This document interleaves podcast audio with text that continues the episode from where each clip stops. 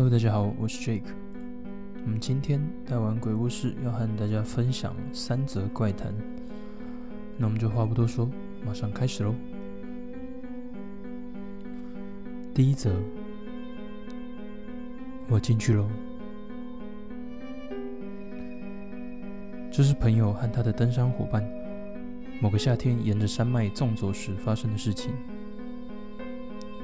那天他们在河边扎营，吃着钓到的鱼当做晚饭。饱餐一顿后，进到帐篷里准备睡觉时，从帐篷门口传来了阴沉的男声：“我进去喽。”朋友下意识的与伙伴对视一眼。两个人瞬间呆住，不敢出声。我进去喽。帐篷外再度传来男人的声音。伙伴一脸惊恐的伸出手指，摆在嘴唇前方，比出不要发出声音的指手势。朋友吞了口口水，乖乖照着伙伴的指示做，因为他总觉得，如果大意的回应了。声音的主人似乎就会闯进来。事后，朋友向伙伴确认时，伙伴表示他当时也有一模一样的感觉。之后，我进去楼的声音也不停的，每隔一段时间就传来一次。不知道在问了第几次的时候，僵住不敢动的两人耳边，传来了跟刚刚不一样的内容。既然不欢迎我，那也没办法。虽然很可惜，不过我还是下次再来吧。接着就再也没有听到那个声音。两人虽然松了一口气，但还是不敢说话，总觉得那东西还在哪里听着。要是发出声音，那东西说不定又会跑来搭话，从黑暗之中来搭话。总之，两人先用纸笔交谈沟通，最后决定留一人守夜，轮流睡觉。好不容易等到天亮了，两人才终于敢出声说话。那到底是什么东西啊？得不出结论的两人，当天就急忙赶下山了。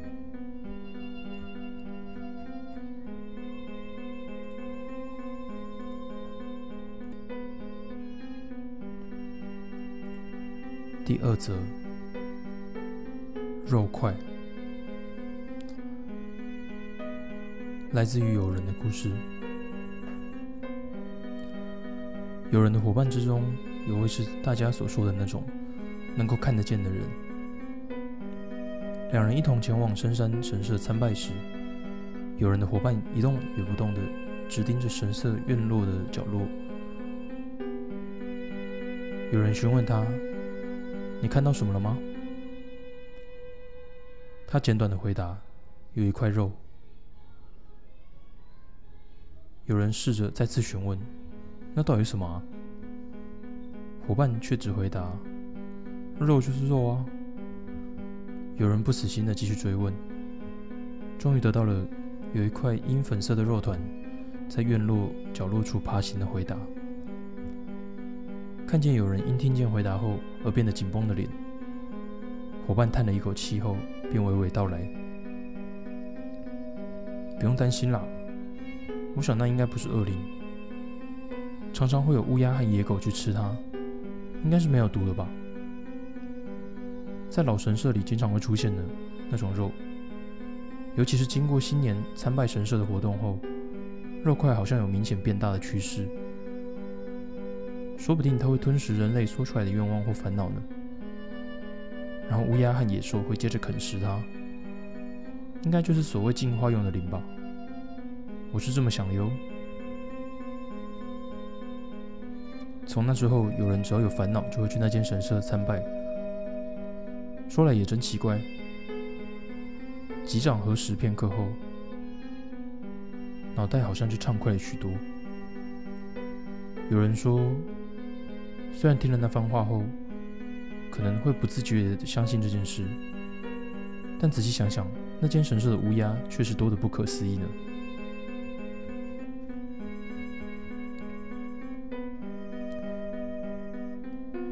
第三则，弄谎成真。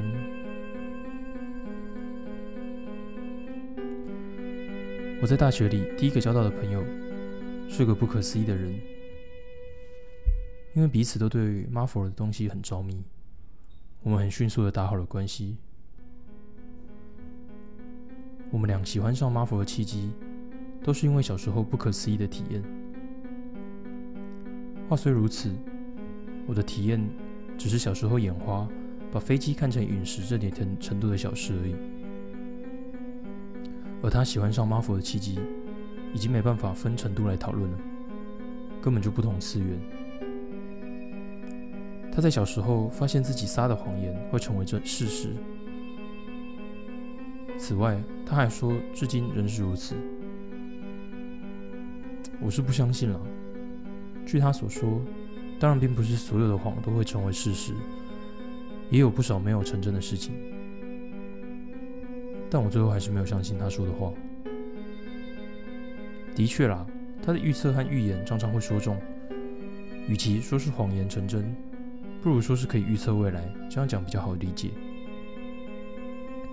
每当他谈到自己的恐怖经验或不可思议的经验，全部都是他瞎编的。然而不知为何。他讲的假经验，却常与别人曾经历过的事件不谋而合。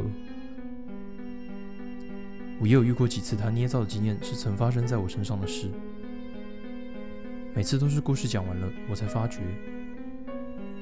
即便如此，我还是不相信。夏日的某天，我接到了他打来的电话，我撒了一个不得了的弥天大谎，搞不好会成真。他因此想找我商量这件事。我想他大概是又有什么有趣的心梗了，便动身前往他家，打算当面跟他详细聊聊。我边敲边打开他的房门，却见他已经上吊死了，在收拾整齐的书桌上放着一本打开的笔记，上面只写着。我活着三个大字，我马上叫了警察过来，被问了一堆话。不过由于不知道该怎么说明他撒谎的能力，我没有讲出这件事。为什么我当时会这么冷静呢？就好像从一开始，在打开他房门之前，第一次见到他的时候，我便已得知他的死讯。此外，虽然人都死了，还想这些不太合适，但我不禁抱着一个疑问：他究竟是何时在那本笔记上写下那个谎言的呢？是在死前写下的吗？还是难道说是死后才写的呢？在那之后，我仿佛被附身了一样，开始会讲些自己捏造的假经验。也许等到哪天我的假经验成真，我才能真正体会他他已经死了的事实。啊，不过就是胡乱的，就是了。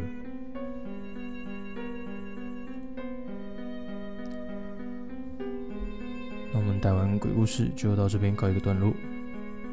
如果有什么想要听我们讲的故事，或者是有趣的经验，可以在底下留言跟我们分享。那如果想要体验一些比较刺激的活动的话，可以到我们的晚安小鸡频道去观看，那里有更多刺激的现场探险实景影片，也可以去多多支持。那我们就下次见喽，拜拜。